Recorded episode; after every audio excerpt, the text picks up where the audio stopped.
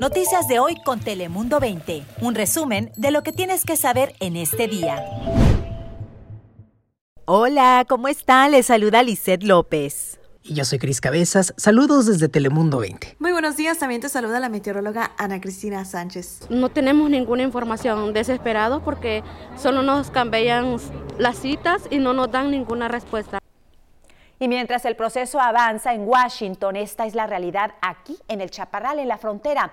Confusión, incertidumbre y mucha desesperación entre migrantes que buscan respuestas. Muchos siguen varados en la frontera a la que espera que este viernes 19 de febrero se permita el acceso al país a unos 25 mil solicitantes de asilo. Concretamente se espera que 300 personas puedan ingresar diariamente en los puertos, en los tres puertos fronterizos seleccionados. Sin embargo, la desesperación sigue invadiendo a muchos debido a la falta de respuestas. Y eso sobre la propuesta que está impulsando Joe Biden. Ahora vamos a repasar lo que hizo Donald Trump en el tema migratorio. Trump dijo a Telemundo en julio del 2020 que aprobaría una amplia reforma migratoria a través de una orden ejecutiva, pero no fue así. Lo que hizo fue obligar a los soñadores a renovar su permiso cada año. La administración Trump fue más hostil con el tema migratorio y los migrantes que cualquier otra administración en décadas. Se le negó la oportunidad de solicitar asilo a muchas personas y fueron regresadas a lugares de donde procedían. Los niños indocumentados que cruzaban la frontera fueron separados por sus padres y su familia.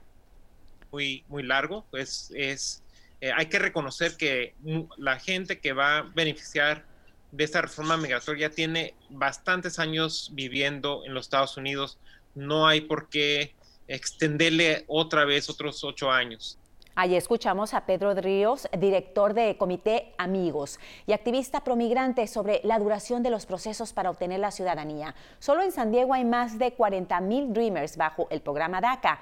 Para el resto de los migrantes indocumentados se planea dar permisos de trabajo y la posibilidad de hacerse ciudadanos en ocho años. Un proceso extenso que ponía en cuestión Pedro Ríos en sus palabras que acabamos de escuchar. Y en información sobre el coronavirus, desgraciadamente tenemos que contarle la historia de otra familia hispana a la que el COVID-19 los ha golpeado de una manera cruel. Todavía pienso que Cristina va a venir, va a entrar por la puerta con su sonrisa como siempre venía.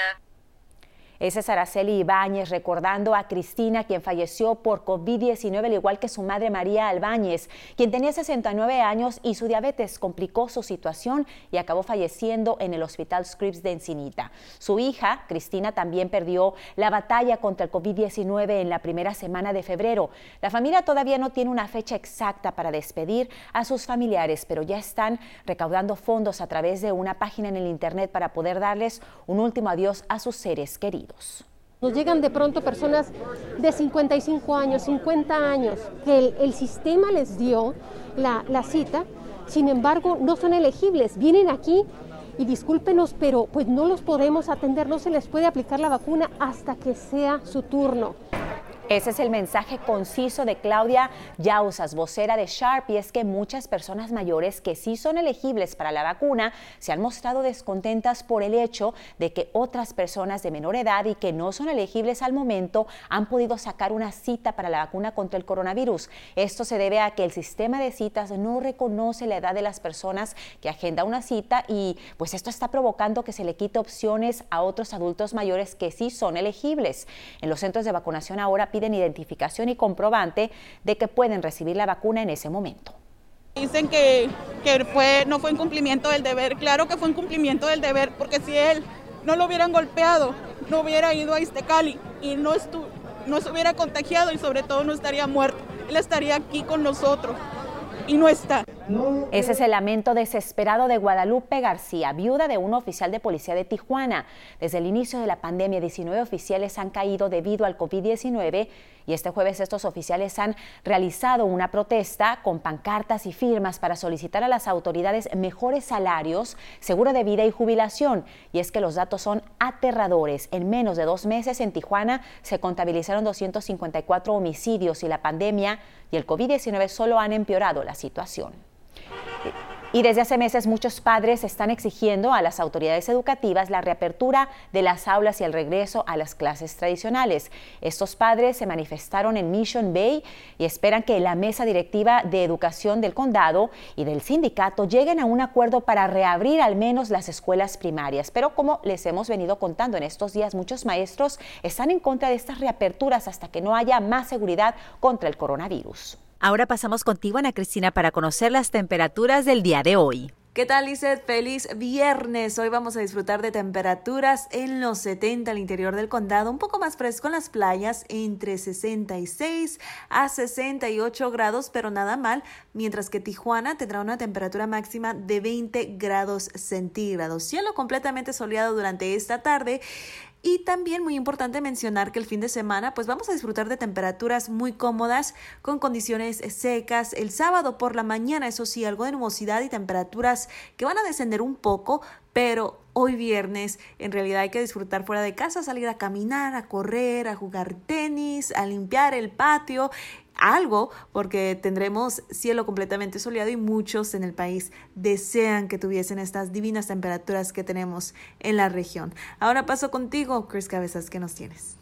¿Qué tal? ¿Cómo están? Un gustazo acompañarles como siempre con más información y comenzamos con la tormenta invernal que ocurrió en Texas y aunque no lo crean está afectando a nuestra región, particularmente a Tijuana y es que empresarios de la Asociación de Industriales de Mesa de Otay informaron que la industria en Baja California se quedará sin suministro de gas natural por los próximos dos a tres días, lo cual afectará a cerca de unas 300 empresas en la ciudad fronteriza. Esto después de que el principal proveedor re direccionara el energético hacia el noreste de México por la emergencia que tienen aquellos estados. Una situación que dijeron algunos empresarios es preocupante y pone en riesgo el desarrollo económico de Baja California. Se estima que se restablezca el suministro el próximo viernes o sábado según las condiciones climatológicas en aquellas zonas.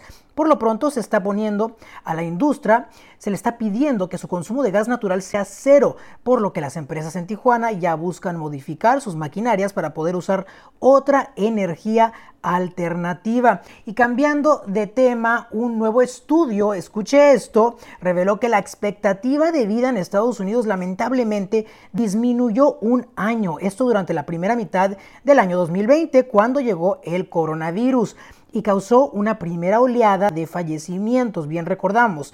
De acuerdo a los Centros para el Control y Prevención de Enfermedades, la cifra cayó particularmente entre las minorías, tres años menos para la comunidad afrodescendiente y casi dos años para los hispanos. En la primera mitad del 2020, la expectativa de vida para los hombres fue de 75 años y para mujeres fue de 80 años. Así que cuídense mucho, todavía no termina la pandemia, así que recuerden el distanciamiento social y cubrebocas. Yo soy Cris Cabezas, Lisette, regresamos contigo que nos tienes más.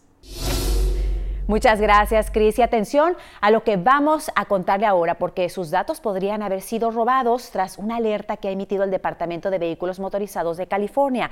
Y es que hasta 38 millones de registros se han podido ver comprometidos después de una violación de seguridad de una empresa que el DMV contrató para verificar domicilios relacionados con el registro de vehículos. Esto afecta a aquellas personas que registraron su vehículo en los últimos 20 meses y que podría afectar incluso a millones de indocumentados que solicitaron una licencia de conducir. Afortunadamente, la información robada se limitaría al nombre, domicilio y registro del vehículo y día histórico y de júbilo en la NASA tras el exitoso aterrizaje del robot explorador llamado Perseverance o Perseverancia sobre la superficie de Marte. El robot aterrizó este jueves sobre el planeta rojo y tendrá la misión de recolectar datos e informaciones que ayuden a saber si alguna vez existió vida en Marte. El costo de la misión, escucha esto, superó los 3 mil millones de dólares y ahora se espera que esta exploración dure meses sobre la superficie de Marte. Espectacular, ¿no creen? Yo soy Lizeth López y recuerde que tenemos mucha información en todas nuestras plataformas. Noticias de hoy con Telemundo 20. Suscríbete para recibir alertas y actualizaciones cada día.